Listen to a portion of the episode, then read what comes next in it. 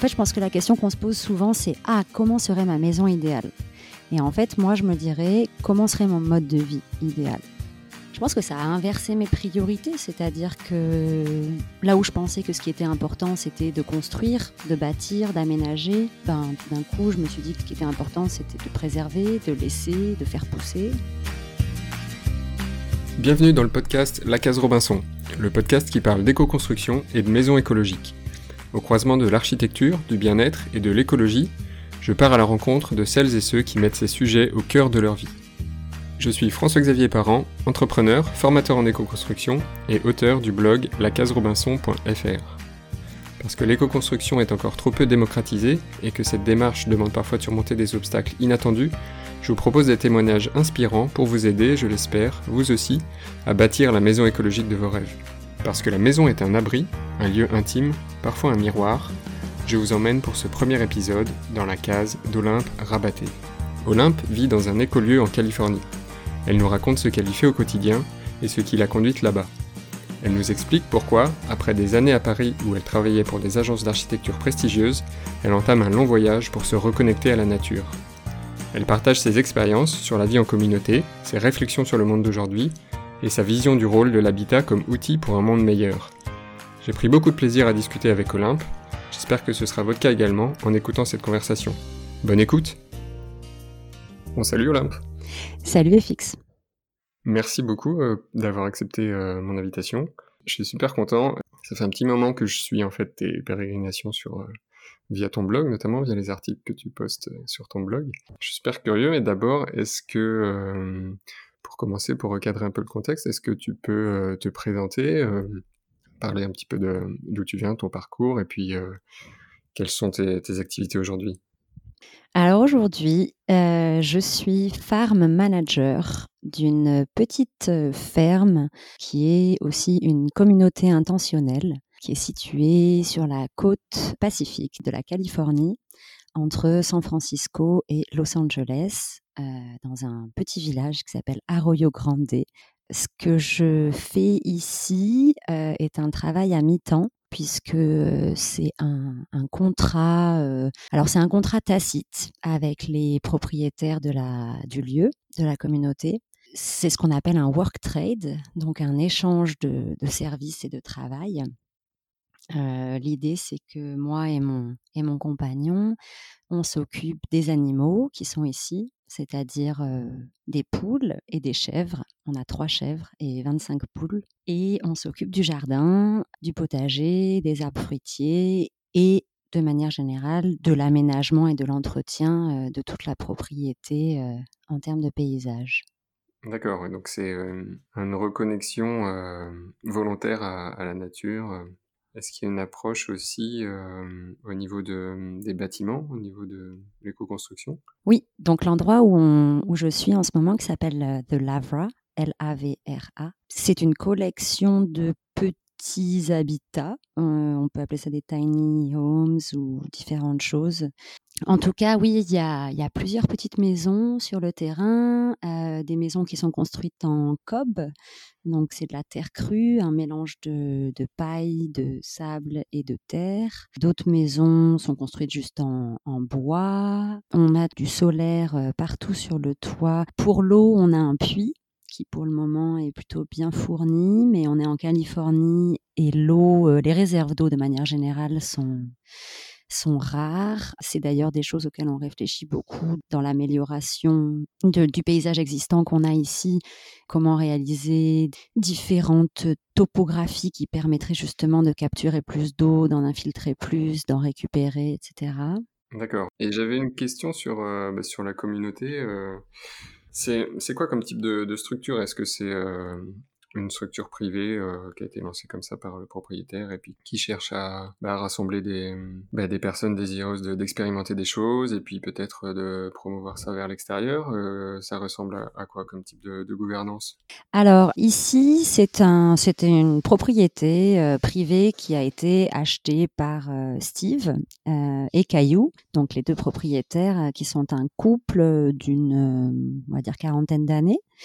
Lui, il enseigne à Cal Poly, qui est la grosse école d'ingénieurs du coin, et elle, elle est historienne. Donc, ils ont tous les deux un métier et un salaire. Donc, Steve et Caillou ont acheté ce terrain il y a sept ans en 2012 pour créer une communauté. Alors aux États-Unis, on parle beaucoup de communauté intentionnelle. Ça veut dire en effet de différentes manières où une personne achète un terrain et ensuite partage des loyers ou des échanges de services avec les, autres personnes qui veulent habiter, ou des gens qui se groupent et achètent ensemble un terrain et ensuite le managent ensemble. Mais ici, c'est un modèle où c'est une personne qui a acheté le terrain et qui loue les maisons et les structures à différentes personnes. Moi, ce que je trouve assez génial, c'est que des gens qui ont quand même un mode de vie, on va dire, assez classique, puisqu'ils ont un métier à temps plein, ils partent en général le matin, ils rentrent le soir, mais ils ont quand même souhaité avoir un mode de vie qui était ancré dans un, bah, dans un environnement plus rural, plus naturel, et être entouré d'animaux, de plantes et, de, et en général promouvoir un mode de vie qui soit plus, plus durable. Alors, il se trouve que c'est aussi une, une association non-profit qui a été montée en plus de ça pour pouvoir organiser différents événements la mission un peu de, cette non-profit, c'est d'éduquer un maximum de gens de la communauté locale sur les questions d'environnement, de mode de vie communautaire, d'alimentation durable, etc. Comment c'est perçu à l'extérieur, euh, aux États-Unis en général, mais peut-être aussi plus à, l'échelle locale euh, C'est, ça reste une expérimentation assez isolée ou c'est quelque chose qui se développe beaucoup euh, en Californie avec une, bonne réception du public alors, c'est difficile pour moi de répondre à ça parce que j'ai l'impression que dès qu'on s'intéresse à un sujet, on devient un peu biaisé et on a l'impression que tout le monde s'intéresse à ça et veut faire ça. Donc moi aujourd'hui, j'ai l'impression que tout le monde s'intéresse à la vie en communauté et souhaite vivre en communauté. Je pense que si on prenait des chiffres, j'aurais tort encore aujourd'hui. Mais en tout cas, la façon dont ce lieu est perçu à l'échelle locale est très positive. En fait, tous les quasiment deux ou trois fois par mois, on accueille, enfin Steve et, la Lavra envoient des invitations à une liste assez large maintenant quand même de, gens qui forment la communauté, on va dire élargie de ce lieu et on les invite à des projections de films, à des conférences, à des lectures, à des soirées pizza maison, puisqu'on a un four à pizza qu'ils ont fabriqué l'année dernière durant un des workshops. Il y a aussi toutes sortes de workshops qu'on organise pour avoir un peu justement les mains dans l'action et le faire.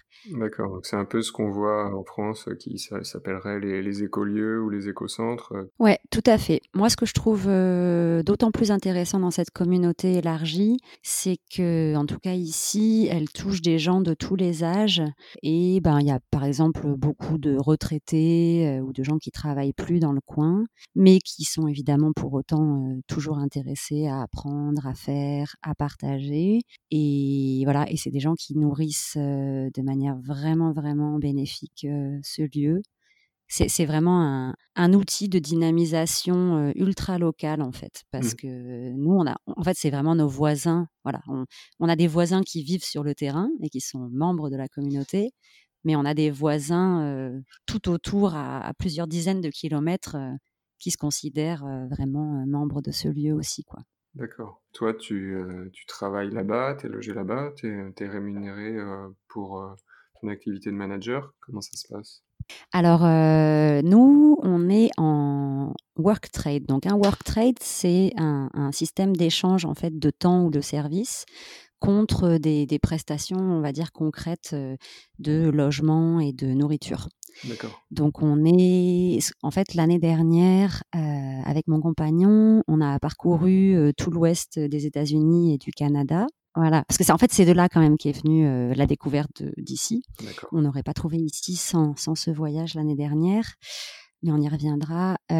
donc en fait, on faisait du roofing. c'est du volontariat dans les fermes organiques et notre idée, ça a été de trouver un endroit où on pourrait faire justement du woofing, mais pendant une année entière. Plutôt que de bouger toutes les deux, trois semaines d'une ferme à une autre, on voulait trouver à la fois un endroit qui soit une communauté, puisqu'on on sait aujourd'hui que c'est le mode de vie qui nous convient, qui soit aussi une petite ferme, parce qu'on savait qu'on voulait des animaux, un potager, un verger à minima.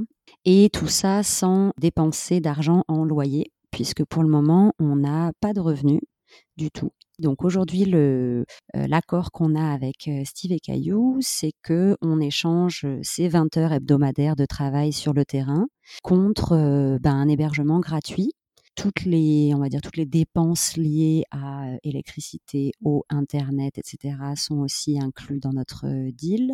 Et une partie de la nourriture, on va dire, tous les basiques de la nourriture sont aussi inclus. D'accord. Donc aujourd'hui, moi, je vis quasiment sans argent ou avec très peu. Voilà, ça fait un moment en fait que j'expérimente aussi la vie avec très peu d'argent et c'est assez fascinant. Enfin, ça, c'est tout un thème que je pourrais développer longtemps, mais mmh, c'est encore un autre sujet. Puis il y a, des gens très intéressants qui réfléchissent à ça et qui l'expriment mieux que moi. Il y a un activiste américain qui s'appelle Rob Greenfield qui a fait toutes sortes de choses depuis plusieurs années sur les déchets, produire sa propre nourriture, le rapport à l'argent, au salaire, aux dépenses, etc. Ouais, ouais, je le mettrai en référence dans les notes de l'épisode. J'imagine que c'est une façon aussi de vivre qu'il faut complètement réapprendre parce que dans un premier temps, je suppose qu'il y a un peu de stress qui, qui vient euh, du fait de, se dire qu'on n'a pas de ressources et qu'on comment, on se demande comment on va faire pour le, pour le lendemain. Mais euh, en même temps, je, suppose que ce que tu trouves comme intérêt là-dedans, c'est aussi certainement une, forme de liberté sur, euh, sur tes choix, sur ce que tu as vraiment envie de faire par la suite. Quoi. Oui, non, mais la, la, liberté, elle est immense. C'est-à-dire que je n'aurais jamais cru en fait qu'on pouvait être aussi libre. alors après, c'est, c'est toujours subjectif et voilà. Mais moi, aujourd'hui, oui, je me sens plus libre que je ne l'ai jamais été.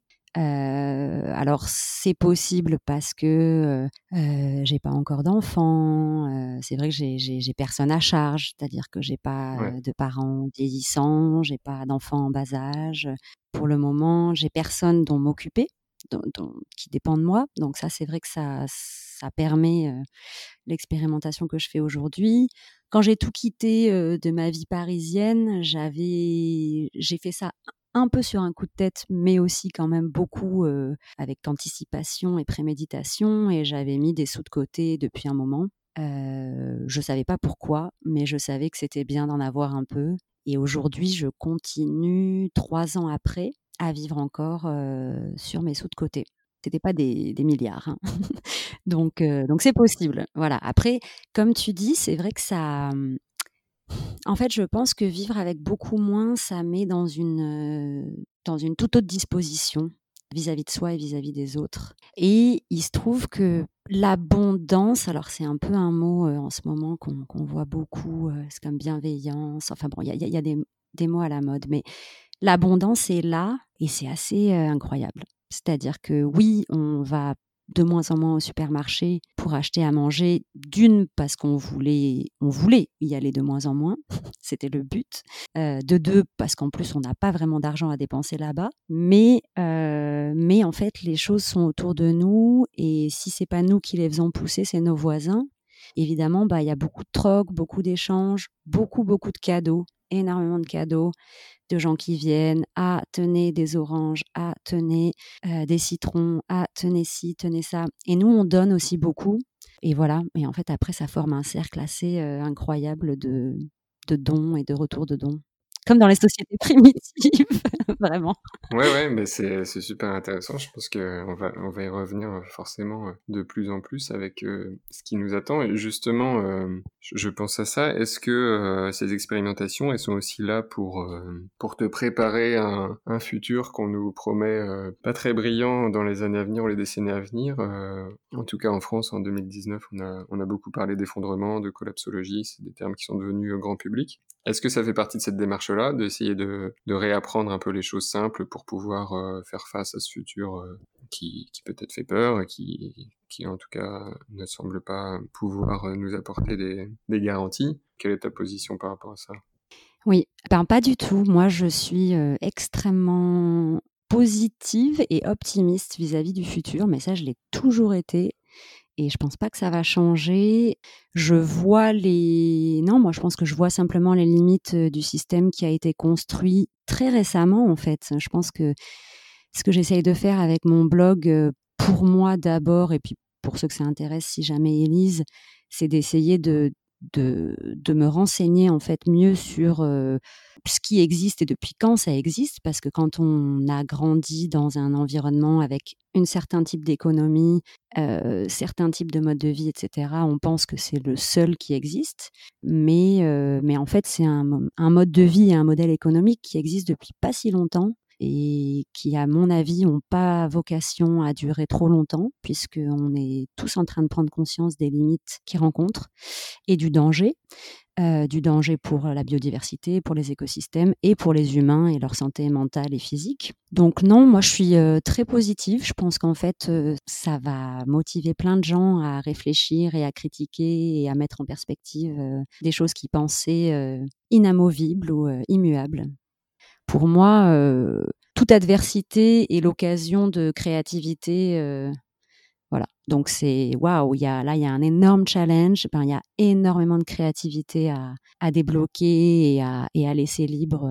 Donc c'est moi je trouve ça très excitant en réalité. Tu le vois plus comme un moteur et puis comme une, opportunité pour justement euh, s'interroger sur bah, nos façons d'habiter. moi, il y a une phrase qui se, que j'aime bien, qui est la suivante, pessimiste dans l'analyse mais optimiste dans l'action. Bah, aujourd'hui, les... si on fait que lire des données, euh, c'est difficile d'être optimiste. Donc euh, le fait d'être euh, dans l'action, dans effectivement dans la réflexion, ça permet de, bah, de voir que déjà effectivement il y a, y a, des choses qui sont pas immuables sur nos modèles de vie, sur nos modèles économiques, sur la façon d'interagir avec la nature et qu'il y, y a, des, des sociétés et des, des millions d'humains qui ont vécu différemment avant. Mais ouais, j'ai toujours trouvé qu'on on essayait de faire peur aux gens, surtout hein, sur plein de choses, mais quel que soit le sujet, en fait, l'idée c'est de faire peur pour que les gens, euh, enfin, à commencer évidemment par le journal euh, télévisé que je ne regarde plus depuis, euh, je pense, au moins 20 ans. La peur est un mécanisme sur lequel on joue beaucoup parce que ça permet d'isoler les gens. Chacun se replie un peu sur soi et puis sur ses propres peurs, sur ses besoins, sur ses manques, voilà. Alors qu'en fait, ce que je trouve assez génial en ce moment, c'est que je pense que la peur qui est en train de grandir autour justement de cet effondrement euh, va amener les gens à se regrouper. Et ça, euh, ça me paraît bien. Ouais. Je voulais euh, enchaîner sur ben, un peu le, ce qui s'est passé entre les deux mondes que tu as décrits jusqu'à présent.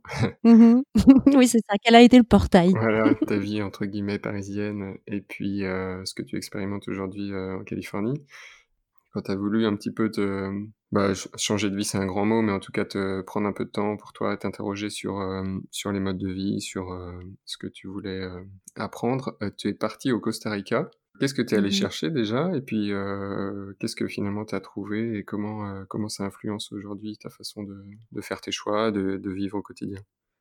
Alors c'est vrai que c'est le nœud, euh, en tout cas pour le moment, c'est le nœud de toute l'histoire. Il est, euh, il est dans cette décision-là et ce qu'elle a amené ensuite.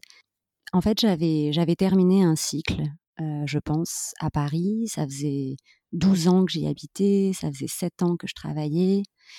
Et les deux dernières années, mon corps a été complètement mis à l'épreuve. En fait, j'avais cette forme de, maladie cutanée qu'on appelle eczéma.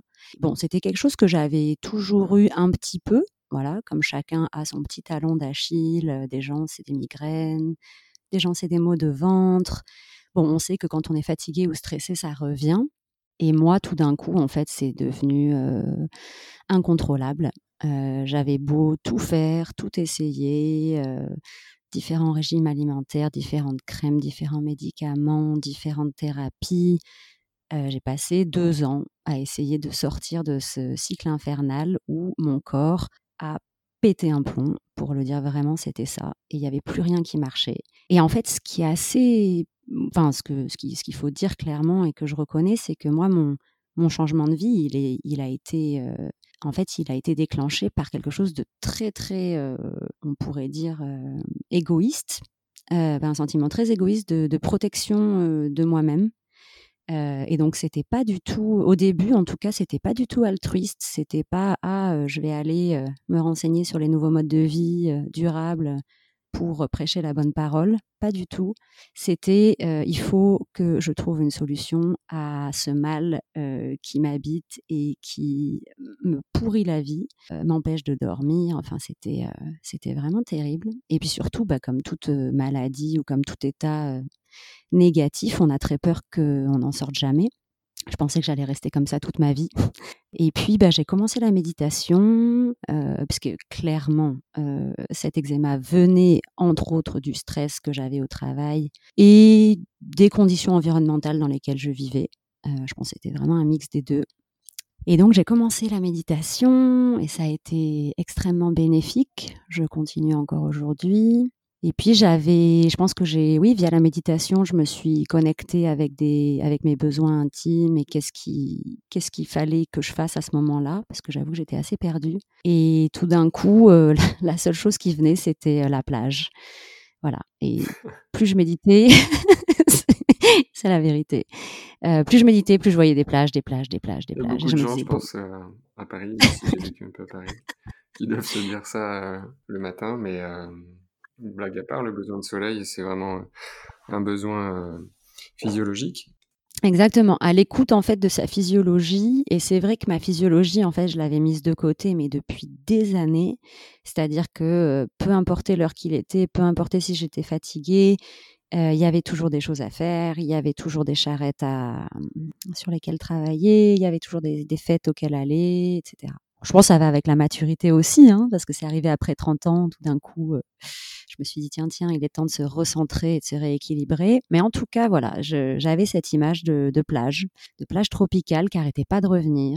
Et puis, j'avais entendu parler du Costa Rica par ma mère, qui était allée il y a très longtemps, enfin 15 ans avant, et qui avait adoré. Et c'est vrai que j'ai commencé à regarder un peu comme ça, en me disant, tiens, plage, Costa Rica. Enfin, ça avait vraiment été une sorte d'association d'idées. Et j'ai découvert que c'était un pays qui était super avancé, notamment dans tout ce qu'on appelle l'écotourisme. Et donc, ben, le développement d'activités touristiques avec le maintien et la préservation de la biodiversité qui est extrêmement riche là-bas. Et je me suis dit, tiens, ça, ça, voilà, ça, ça a cliqué quelque chose en moi tout d'un coup, j'ai l'impression que ça, c'est un sujet qui m'intéresse vraiment.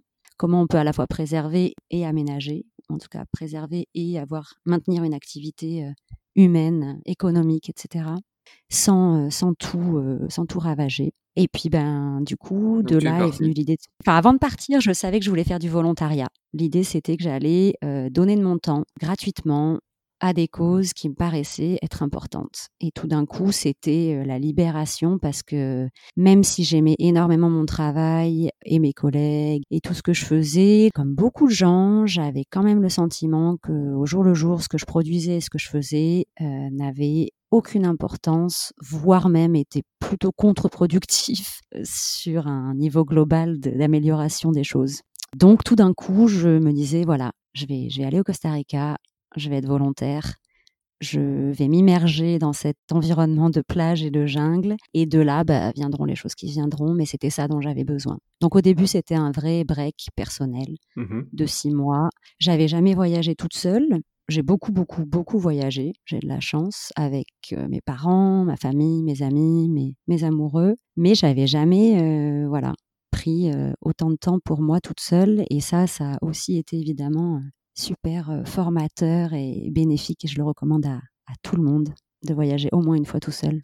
Tu disais que c'était un peu, un peu égoïste de vouloir partir comme ça, mais tu as quand même eu l'envie dès le début de, de t'engager dans, dans, le volontariat là-bas. Comment ça s'est concrétisé une fois sur place? Qu'est-ce que, qu'est-ce que tu as fait comme, comme action?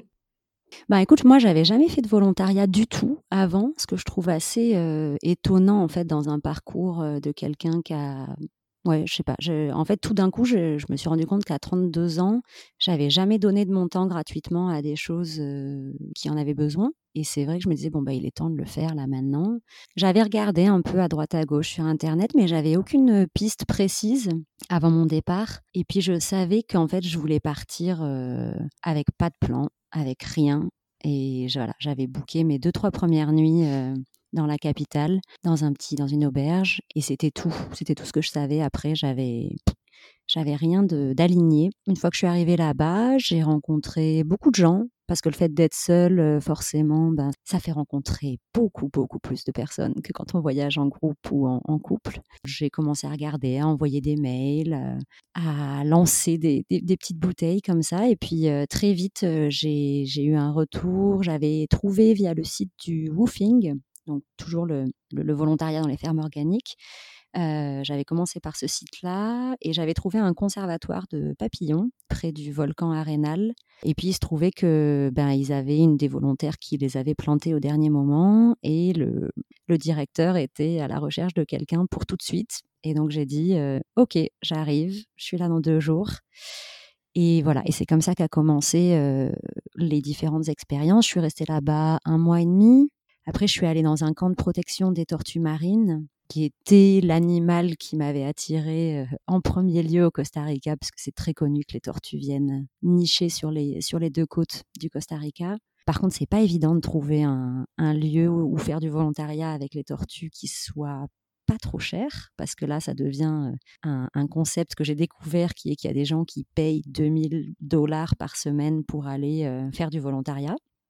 Donc là, c'est du volontariat et aussi du. Enfin, c'est faire un don, en fait, d'une certaine manière, d'argent et de temps en même temps à une association.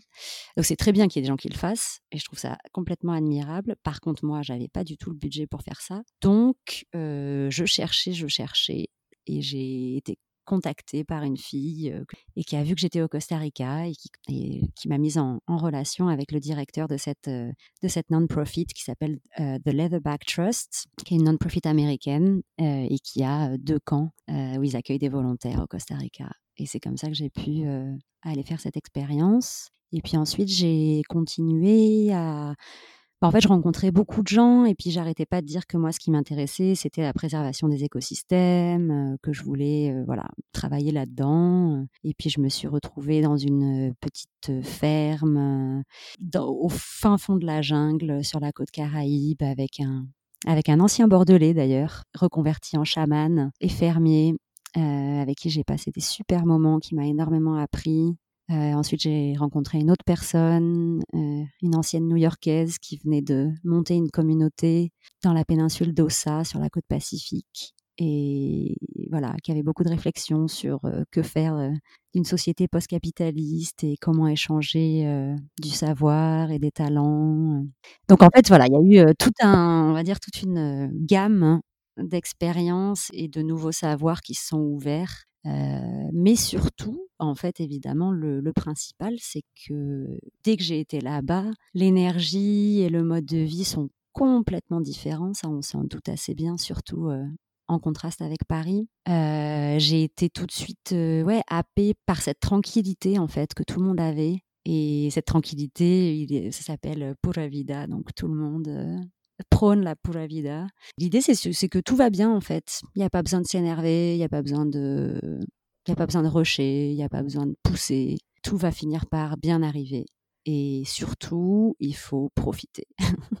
Mais est-ce que ces concepts-là, tu arrives à les faire perdurer euh, bah, dans un autre contexte qui est celui de, la Californie? Ou euh, la question, c'est plutôt de se dire, euh, à une échelle plus individuelle, on peut quand même s'inspirer de ça et puis euh, quel serait le message à, faire passer euh, voilà ton rapport à la nature qui a du coup été un peu bouleversé et comment comment on peut s'en inspirer à une échelle plus locale ou dans un environnement complètement différent euh, c'est c'est pas hyper évident cette question. Il y a plusieurs choses qui me viennent. la première, évidemment, c'est que oui, le contact, on va dire intime, quotidien, répété avec un, un environnement qui est majoritairement des plantes plutôt que des humains et des bâtiments, bah, ça m'a guéri, premièrement. Euh, ça m'a apaisé énormément, mais bon, ça c'est pas nouveau parce que toutes les études euh, le disent. euh, qu'aller dans la forêt, etc., à l'extérieur, euh, fait du bien. Mais ça m'a surtout, en fait, je pense que ça a inversé mes priorités, c'est-à-dire que là où je pensais que ce qui était important, c'était de construire, de bâtir, d'aménager, ben tout d'un coup, je me suis dit que ce qui était important, c'était de préserver, de laisser, de faire pousser. Une autre chose qui m'a vraiment, que j'ai vraiment apprise là-bas et que je continue à garder avec moi, c'est cette idée de pas, euh, de pas forcer trop les choses. Je pense que j'étais quelqu'un qui était Enfin, je suis toujours quelqu'un de très, euh, très volontaire, très déterminé. Et quand j'ai des idées, en général, je, je vais au bout, mais j'avais une tendance à, à, pousser un peu trop sur moi, sur les autres, à passer en force un peu. Et je pense que ça, c'est quelque chose que je fais de moins en moins, que j'essaye de faire de moins en moins, parce que justement, euh, j'ai appris au Costa Rica et ailleurs qu'on pouvait, voilà, que les, que les choses allaient se passer de toute façon, qu'il n'y avait pas besoin de, de forcer trop. Ça, c'est quelque chose qui m'est hyper bénéfique aujourd'hui. Oui, avant, tu étais plutôt dans le faire et maintenant, tu es dans le laisser faire, ou en tout cas dans l'accompagnement de, l'environnement qui t'entoure. C'est ça. On va avancer au, thème d'après. Tu es parti en voyage bah, pour tester d'autres choses aussi, pour tester euh, le woofing notamment dont tu nous parlais tout à l'heure. Alors, ce qui s'est passé, c'est qu'évidemment, après six mois de cette vie euh, de volontaire, de communauté, puisque dans tous les endroits où j'ai fait du volontariat, ben, il y avait un groupe de gens qui pouvaient être petits ou grands, mais qui se considéraient comme une communauté toujours. Il a été très très clair que c'était impossible pour moi de revenir en arrière. Autant j'étais partie de Paris six mois avant en me disant, bon, c'est peut-être juste un break, euh, je vais prendre six mois le soleil, je reviens. Euh, sauf que évidemment, ça a été plus profond que ça et qu'il était euh, mais hors de question c'était viscéral, quoi. C'était hors de question d'aller se remettre derrière un ordinateur, euh, d'aller travailler dans un bureau, de revivre en ville, etc. Ça, c'était sûr. Et c'était aussi hors de question de euh, vivre tout seul euh, ou juste en couple. Mais tout d'un coup, c'était toutes ces choses-là qui m'avaient paru complètement normales et classiques me paraissaient intenables, en fait. C'était assez bizarre. Bah, j'ai eu la, chance de rencontrer un amoureux au Costa Rica, qui est américain, et, puis, bah, en fait, on avait la même analyse, les mêmes rêves, les mêmes envies. Et donc, on, a décidé, en effet, moi, j'ai terminé ces six mois de mon côté. Et, ensuite, on s'est retrouvés en Californie et on a décidé de partir pour une sorte de grand, de grand voyage exploratoire à la recherche de ces communautés. Nous, on appelait ça des fermes communautaires, puisqu'on avait euh, forgé dans notre, dans notre imagination ce, ce, concept parfait où euh, voilà, c'est à la fois un retour à la nature euh, du côté de la ferme, mais c'est aussi une vie en communauté et une structure d'humains qui tiennent ensemble et, qui rendent tout ça possible et, convivial et agréable et pas juste difficile comme peut l'être un métier très difficile comme peut l'être un métier d'agriculteur classique. Mmh Alors on a, en fait, on a fait deux voyages. Euh, on l'a appelé la boucle nord et la boucle sud.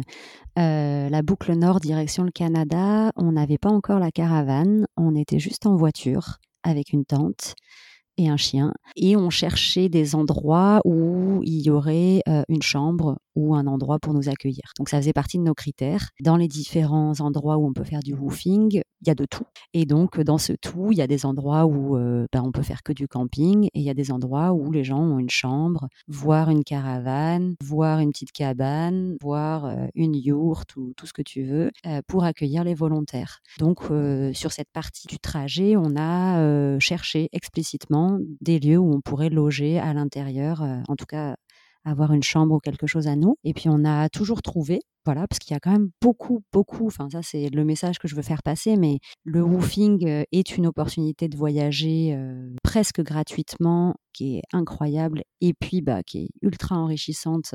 Aujourd'hui j'ai presque du mal à imaginer que j'irai voyager quelque part sans, euh, sans essayer en fait de devenir acteur un petit peu de quelque chose, ou au moins aller donner un coup de main à droite à gauche, parce que ouais, je pense c'est rentrer vraiment dans, dans ma manière de voyager maintenant. C'est une super façon aussi pour vraiment rentrer en contact avec euh, bah, les, habitants du pays en question. Oui, le, voyage au Costa Rica, c'est qu'en fait, je n'étais que avec des gens qui habitaient là, qui, étaient vraiment des locaux, qui soient costaricains ou pas d'ailleurs, c'était pas forcément le problème, mais en tout cas des gens ancrés, euh, fortement ancrés sur leur territoire. Et, et puis aux États-Unis, c'est vrai que ça nous a permis de rencontrer des gens qu'on aurait absolument jamais, jamais croisé ou rencontré sans ça. Et ça, c'est vraiment génial. Et à un moment ou un autre de ce, de ce périple, tu es allé, euh, je crois, euh, au Nouveau-Mexique, à Taos Ouais. Alors, euh, dans, la, dans notre deuxième voyage, qui a été la boucle sud, qu'on a faite sud du Californie, Arizona, Nouveau-Mexique, cette fois, on avait une petite caravane qu'on avait retapée nous-mêmes. je suis très fière parce que je suis pas du tout une bricoleuse et que j'aurais jamais pensé qu'il était possible que je fasse ça. Euh, mon copain est un peu plus bricoleur, mais c'est pas non plus, euh, c'est pas non plus MacGyver. Ben, juste comme quoi pour dire que tout est toujours possible et qu'il suffit juste en fait d'y mettre du temps et, de l'investissement. Donc on a réussi en un mois, on a retapé cette caravane en travaillant fort tous les jours et c'est vrai que ça, ça nous a permis de, bah, de voyager euh, un peu plus librement, de s'arrêter un peu où on voulait, d'être un peu plus autonome et confortable dans notre, euh, dans notre manière de camper. Et puis aussi d'aller dans des lieux qui n'avaient pas forcément des chambres ou des logements à nous proposer, mais dans lesquels on pouvait euh, poser notre caravane. Et donc on est allé jusqu'au Nouveau-Mexique, au nord du Nouveau-Mexique, euh, à Taos, qui est juste au-dessus de Santa Fe. Et ça, ça a été un de, un de nos arrêts préférés, un des lieux les plus, plus authentiques que j'ai vus aux États-Unis. Un des, on, on, avait plusieurs buts quand on est parti voyager avec mon copain. D'ailleurs, on, les avait tous écrits on avait, on avait beaucoup d'intentions auxquelles on accordait beaucoup de valeur. Et une des intentions, c'était justement d'apprendre un peu plus de la culture euh, des Native Americans, donc des, des peuples qui ont vécu aux États-Unis avant, avant l'invasion euh, et qui avaient une connaissance euh, bah, du territoire, des matériaux, des, des, ressources et des animaux bien plus grandes que celles qu'on a aujourd'hui en fait. Et à Taos, ce qui est vraiment passionnant, c'est que c'est un des seuls, je, je pense, c'est une des seuls endroits aux États-Unis où les, les Indiens n'ont pas été mis en réserve. Ils ont réussi à conserver leur, euh, leur habitat euh, traditionnel et, euh, et donc, en fait, ils, habitent dans un pueblo, qui sont ces maisons construites en, terre crue. Et c'est vrai que leur culture, toute leur culture a été vraiment beaucoup, beaucoup plus préservée que n'importe où ailleurs. C'est-à-dire que si tu vas en Arizona, du côté des Hopi et des Navarros, c'est terrible. C'est-à-dire que toute leur culture, tous leurs habitats ont été quasiment Enfin, il reste très très très peu de choses. C'est très triste en fait. C'est une histoire coloniale euh, comme beaucoup d'autres, mais euh, qui fait réaliser à quel point on a, on a fait taire euh, certaines voix et certains savoirs. Mais à Taos, c'est vrai que voilà, c'est un endroit qui est encore hyper vibrant de cette énergie des Native Americans, de leurs habitats, de leurs techniques de construction, et puis de leur, ouais, de leurs mœurs, de leur culture, de leur musique, de leur nourriture. Voilà. Il se trouve que nous, on travaillait dans une ferme qui produisait des goji berries, et voilà, et on a beaucoup appris sur, sur ce super fruit. D'accord. Vous en avez aussi profité pour aller voir ce qu'on appelle les Earthships. Oui, donc à Taos, il y a le, pueblo qu'on peut visiter et il y a aussi évidemment ce, site qui s'appelle les Earthships. Ce qui est, en fait, je pense qu'il faut le replacer dans un contexte ben, justement du paysage et du territoire. On va dire que tout le sud du Colorado, même le nord et le sud du Nouveau-Mexique, l'Arizona, enfin c'est vraiment des États euh, voilà, avec des immenses étendues. et c'est vrai qu'il y a énormément cet esprit un peu à la Mad Max, où personne respecte trop les codes de construction, tout le monde, enfin pas tout le monde évidemment, parce que là encore, je, parle depuis mon point de vue des, gens qu'on a rencontrés, mais énormément évidemment de, de communautés et de lieux comme ça un peu alternatifs ont aussi des constructions très alternatives qui sont souvent à base d'upcycling, recycler des matériaux déjà utilisés. Et c'est vrai que ça fait souffler un grand vent de liberté et de créativité, mais ça peut aussi être regardé par pas mal de gens, notamment des architectes, comme des, des choses absolument horribles, laides et, complètement ratées. Bon, en tout cas, c'est juste pour dire le contexte parce que autour des Earthships, c'est ça en fait. C'est des gens qui construisent leur maison à, base de, à base de tout ce qu'ils trouvent dans les déchetteries. Mais ce qui est intéressant avec, avec ces Earthships, c'est qu'en effet, ça a été inventé par, par cet architecte qui Là aussi, il faut le remettre dans son contexte. Euh, fin des années 60, euh, gros, gros usage des drogues psychédéliques partout. il est parti tout seul dans une grotte, il a pris des champis et il a passé plusieurs jours à triper et tout d'un coup il a eu une sorte d'épiphanie personnelle où il a réalisé qu'il fallait se servir de ses déchets comme matériaux de construction. Et donc, il a, il a acheté ce terrain, euh, je pense, une bouchée de pain à l'époque, parce qu'on est vraiment au fond du fond du rien. Et puis, il a commencé à expérimenter avec essentiellement des pneus de voiture, des canettes en aluminium et beaucoup, beaucoup de bouteilles de verre. Alors, l'architecture qui en résulte, euh, moi, je la trouve euh, très réussie. c'est un peu... c'est un peu comme si Gaudi était allé à Burning Man voilà, pour, pour l'esthétique, moi, je trouve. Très belle image, c'est vrai, exactement. Je mettrai un lien dans, le, dans les notes là pour que personne qui écoute puisse être dirigé vers des images et des articles sur le sujet des Earthships parce que ça vaut quand même le, détour. Et notamment, il y en a quelques-unes de ces maisons qui ont été construites en France et en Europe. Mmh. Donc on peut en voir sans forcément aller dans le désert du Nouveau-Mexique. Mais c'est vrai que c'est une architecture particulière qui est, hyper intéressante. Ben, c'est, disons que c'est à la fois les concepts de l'architecture bioclimatique classique avec on enterre, on enterre la partie nord, comme ça on préserve un maximum de chaleur, on expose la partie sud au plus de soleil possible avec des immenses baies vitrées qui forment en général le couloir. En fait, c'est toujours plus ou moins des maisons assez linéaires, avec donc cette partie nord enterrée où sont souvent les chambres et les, les espaces, on va dire, de nuit. Et puis, sur toute la longueur, un, grand couloir qui est aussi une sorte de serre et de tampon thermique euh, bioclimatique puisque ben, on, récupère un maximum de chaleur qui vient ensuite se diffuser dans le reste de la maison passivement. Donc, en fait, ce que j'ai trouvé le plus intéressant là-bas, c'était comment il avait réussi à systématiser des principes classiques d'architecture bioclimatique, mais dans un design très fort, puisque c'est vrai que maintenant c'est un design qui, bah, est, comment on dit, déposé. C'est-à-dire aujourd'hui, si on veut construire un Earthship, il faut faire une demande préalable, enfin c'est un, un brevet presque. Et c'est vrai qu'ils ont une, ouais, je pense, une, ingéniosité de conception et de, de forme qui est, qui est super intéressante, et une esthétique qui vient ben, notamment de l'usage des matériaux. Moi, ce que j'ai préféré, c'est l'usage des bouteilles en verre avec lesquelles ils forment des, immenses vitraux, euh, voilà, des, entrées de lumière à différents endroits de la maison euh, qui sont hyper, hyper beaux. Les pneus, il y a beaucoup de gens qui sont un peu récalcitrants, qui disent que c'est plein de polluants, que c'est pas une bonne chose de faire les fondations avec des pneus, etc.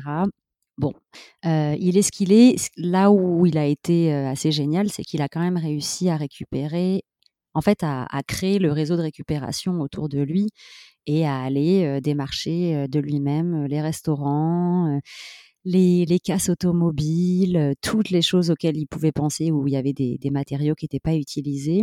Et, puis essayer d'en faire quelque chose. Et, c'est quelque chose qui résonne, je pense, très très fort avec notre époque, au sens où on parle beaucoup voilà, du gaspillage, qu'il soit alimentaire ou matériaux et que souvent bah, ça, prend, ça prend trop d'argent de, récupérer des choses, donc on préfère tout casser et reconstruire. Euh, bon, je pense qu'en fait les ressources, elles sont toutes là, il y a juste à les redistribuer bien et puis bah, être créatif avec. Ouais, c'est ça, c'est une démonstration un peu de, de débrouillardise euh, contextuelle où il, a, il a identifié les ressources qu'il y avait localement, avec quelques principes scientifiques, on va dire, en tout cas d'architecture bioclimatique. Mmh il a pu, euh, il a pu créer un habitat qui était, euh, hyper intéressant et adapté au, contexte. Oui, non, j'allais dire hyper intéressant, hyper performant, clairement hyper performant euh, en termes d'usage d'électricité, en termes d'usage d'eau, puisqu'il y a tout un système où l'eau est utilisée quatre fois dans les Earthships. Alors, je pourrais plus faire le détail de à quoi tout sert, mais enfin, voilà, chaque fois qu'on utilise de l'eau, elle est réutilisée quatre fois avant d'être enfin utilisée pour arroser les plantes en général. Oui, d'accord. En termes d'architecture, c'est magnifique. Euh, moi, c'est vrai qu'on a, on a fait la visite guidée où tu visites à peu près quatre ou cinq maisons différentes de différentes tailles. Alors, tu retrouves toujours les principes qu'on a évoqués, mais évidemment avec des agencements, des, voilà, des espaces différents. Si vous êtes de passage dans le coin, je pense que ça vaut vraiment le coup de, le visiter. Là où il y a encore des choses à améliorer, c'est pas forcément sur le côté de l'architecture, parce que je pense qu'il a plutôt perfectionné le modèle, mais il n'a pas travaillé du tout justement sur l'aspect communautaire, puisque je ne sais pas si les architectes sont les meilleures personnes pour réfléchir à ça. le message est passé. Le message est passé, désolé. en tout cas, là-bas, c'était pas le cas. Et c'est une collection, en fait, sur ce grand terrain, maintenant, c'est une collection de presque de maisons un peu témoins. Alors, il y a des, vraies personnes qui habitent dans ces maisons. Ça coûte une blinde d'habiter dans un vrai Earthship. Ça devient, c'est Aujourd'hui, c'est presque un, des endroits les plus chers où habiter à Taos, ce qui est assez. Ce qui n'était pas l'idée de départ, j'imagine. Pas du tout. Donc c'est voilà, l'évolution aujourd'hui, c'est que c'est très prisé, ça coûte plutôt très cher et les gens sont un peu dans leur petit habitat autonome. Et c'est vrai que ça, je pense, c'est un des mmh, ah bah, un des trucs à dire sur ce podcast, je pense qui est intéressant, c'est que viser l'autonomie pour sa maison, ça ne veut pas dire pour moi viser l'autarcie vis-à-vis des autres. Et c'est vrai que c'est le seul bémol que j'ai trouvé dans cette visite, c'est que voilà, les maisons sont très bien conçues, mais il n'y a aucun espace autour pour accompagner une vie de communauté. En fait, ils n'ont jamais construit de maison commune de lieu central où pourraient se retrouver les habitants parce que ben, le produit architectural a tellement bien marché qu'ensuite ils se sont mis à le développer, à l'exporter, à le breveter, et puis à développer toute une académie sur place, puisqu'on peut, en payant une certaine somme, venir se former pour apprendre à, construire un Earthship et, et être, comment on dit, accrédité pour le faire. Euh, donc ils ont développé beaucoup de choses, mais la vie en communauté et le sentiment de voilà de partager autre chose que juste une maison similaire, euh, il n'existe pas. Et je ne sais pas s'il existera jamais là-bas. Alors justement, ça, fait une super transition. Donc le podcast, il s'appelle La Case Robinson. Euh, la case d'Olympe Rabaté, qu'est-ce que ce serait là? Ça ressemblera à quoi? La maison un peu idéale selon toi? Alors, je pense qu'il y a, on a forcément tous euh, en nous une part de rêve de cette maison idéale. Euh, elle doit certainement aider à construire son identité euh, et ses limites. Moi, évidemment, elle a beaucoup évolué. Aujourd'hui, ma maison idéale, ce serait un jardin ce serait un jardin autour duquel on construirait des petits espaces et des sous-espaces qui seraient habités et plus ou moins fermés et plus ou moins ouverts. Donc en fait, euh, moi je rêve d'une maison qui est un peu éclatée, euh, qui est pas juste un bloc euh, dans lequel on rentre et, on est, mais qui est plutôt une sorte de petit, pas de labyrinthe, mais en tout cas ouais, de, succession de, de, petites pièces dans un, dans un environnement plutôt foisonnant de nature. Et c'est vrai qu'aujourd'hui, je réfléchis beaucoup aux plantes, aux buissons, aux arbres, presque comme des meubles et des fonctions. Euh, donc j'ai commencé à faire la liste de tout ce que je souhaitais dans, dans ma maison si un jour je la, je la, construis de A à Z. En fait, chaque pièce sera en rapport avec bah, la course du soleil, les plantes autour, c'est-à-dire que je, je, sais que je veux une, une cuisine qui soit dans une serre pour que je puisse faire pousser les choses toute l'année. Je sais que j'aime beaucoup faire la vaisselle, mais je trouve que c'est dommage de ne pas avoir de vue sur le coucher de soleil parce que c'est souvent l'heure à laquelle je fais la vaisselle. Donc je sais que mon, évier, un des éviers sera tourné vers l'ouest, ça c'est sûr. Voilà, c'est plutôt où positionner une douche, un évier, un lit, et puis comment construire la structure qui va autour selon le climat. Moi, je, j'espère continuer à vivre au soleil, donc à, à avoir besoin de, moins de murs que, quand on vit euh, dans des climats plus froids. Voilà, ce serait un peu un mix entre euh, la simplicité de l'architecture japonaise et puis la, rugosité, les couleurs de l'architecture mexicaine. Euh, le tout dans un grand jardin d'Éden. Excellent. Eh ben, à, ce sujet, je mettrai les liens dans, dans les notes. J'invite les auditeurs à aller voir ton site, enfin ton blog, Learning from Landscapes, qui, je trouve, dans, le, dans l'esthétique, euh, reflète assez bien ce que tu viens de dire sur la luminosité, le soleil, euh, les couleurs vives. Euh, je trouve qu'il est, il est, très beau. Du coup, je vous invite tous à aller voir à quoi ça ressemble. Ça vous donnera un petit peu une, une image de ce que Olympe vient de décrire. Le blog aujourd'hui, il regroupe essentiellement euh, les articles liés justement à mon expérience au Costa Rica. Euh, donc euh, la description de lieux que j'ai pu visiter, de projets auxquels j'ai pu participer. et puis des articles, tu vois, plus réflexifs sur ce que tout ça m'a m'a amené à penser. mais j'ai bientôt fini, il serait temps. j'ai plus que deux ou trois articles à terminer sur le Costa Rica et j'ai une nouvelle saison qui arrive très vite et qui sera justement la saison consacrée au, au voyage en caravane et au woofing et aux différentes communautés et fermes qu'on a découvertes aux États-Unis. Et ça, j'ai hâte aussi de partager mes adresses, mes lieux, mes réflexions sur tout ça. Cool, bah, j'ai hâte de lire tout ça. S'il y avait une chose que tu devais partager euh, et que les gens euh, pourraient retenir pour euh, les appliquer dans leur projet, d'avoir une maison plus écologique, plus saine, ou en tout cas de se reconnecter un peu plus avec ces valeurs-là, ce, serait quoi? Je pense que quand on a la chance de pouvoir concevoir sa maison, pour moi, la plus belle des choses, c'est de réussir à vraiment partir de son propre mode de vie sans essayer en fait d'imiter des choses qu'on a déjà vues. Parce que c'est vrai qu'on a souvent tendance à faire du Pinterest et de l'Instagram à gogo et se dire euh, je voudrais une cuisine comme ça, une salle de bain comme ci. Euh. Mais je pense qu'en fait, enfin moi je, je, suis convaincue qu'en effet l'habitat euh, Enfin, on noue une relation très très intime et profonde avec son habitat. Et quand on peut pas le créer soi-même, ben on, s'y adapte et on l'adapte à nous. Mais euh, ouais, ce serait de partir de leur mode de vie et de leurs envies vraiment précises euh, sur des usages et ensuite de construire autour de ça. Est-ce qu'on aime lire euh, Est-ce qu'on aime voilà la lumière naturelle de tel type de d'heure ou est-ce qu'on est plutôt est-ce que la chambre est super importante on y passe beaucoup de temps. Enfin voilà je pense qu'il y a, il y a beaucoup de choses à, à, développer en étant très très proche des, des besoins de la famille ou des habitants. Donc expérimenter d'abord et puis euh, décider, décider ensuite. En fait, je pense que la question qu'on se pose souvent, c'est ah comment serait ma maison idéale? Et en fait, moi, je me dirais comment serait mon mode de vie idéal? Et de ce mode de vie viennent euh, viennent les aménagements spatiaux. Les choses qui se construisent autour, oui, tout à fait.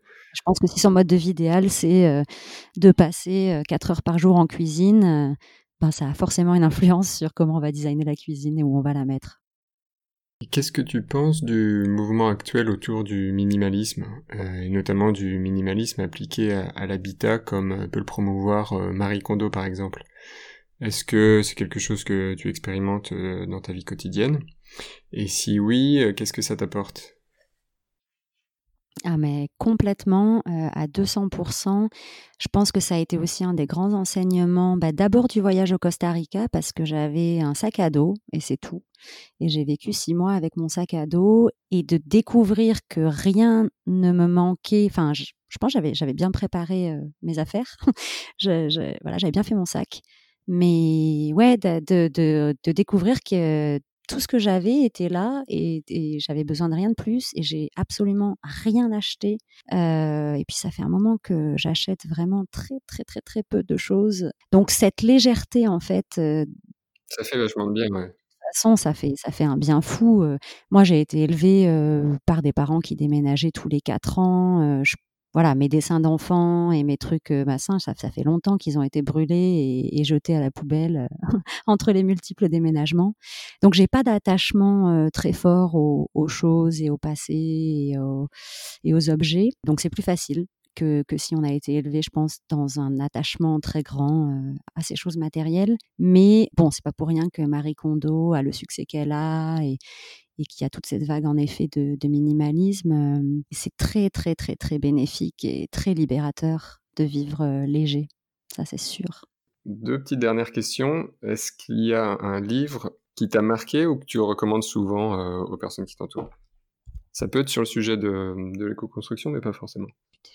Bon, j'ai pas, euh, comment dire, je, lis beaucoup de choses et il y a évidemment plein de livres que je pourrais recommander sur différents sujets, mais je me souviens avoir été très très très très très marquée enfant par la lecture de Sa Majesté des Mouches qui est euh, l'histoire justement d'une bande d'enfants qui euh, se retrouvent euh, sur une île déserte à l'issue d'un crash de leur bateau et qui doivent se débrouiller à, survivre et à fonder une, société, une communauté. voilà, et puis évidemment, ça tourne pas super bien, mais voilà, je me souviens que ça, c'était un des livres qui m'a accompagnée pendant longtemps, je pense indirectement, et que j'ai relu il y a pas longtemps, parce que justement, ça n'arrêtait pas de revenir dans ma tête et je me disais, il faut quand même que je le relise parce que si ça se trouve, j'ai inventer le souvenir que j'en ai.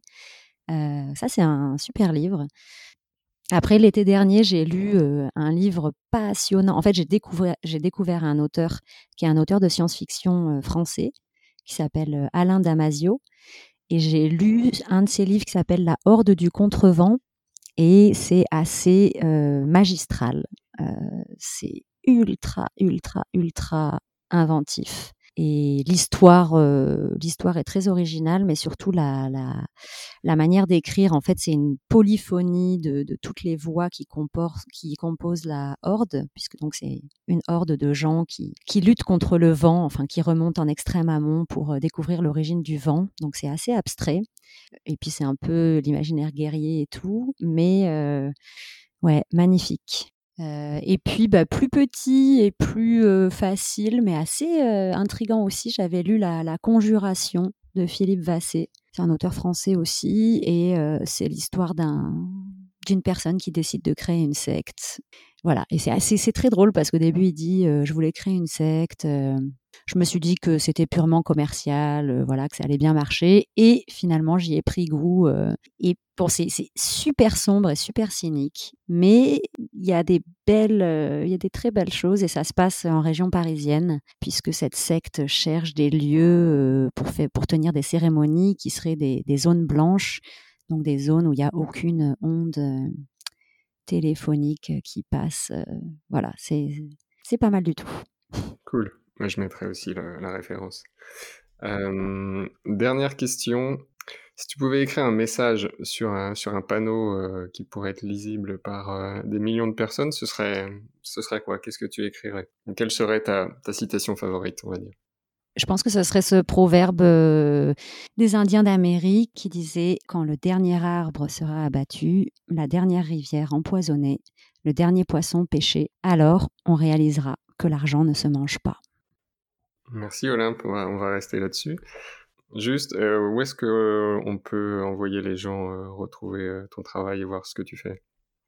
Alors, sur mon blog qui s'appelle learningfromlandscapes.com, c'est évidemment une petite référence pour les architectes qui sont par là à Aventuri et à son Learning from Las Vegas, mais évidemment avec une approche très différente.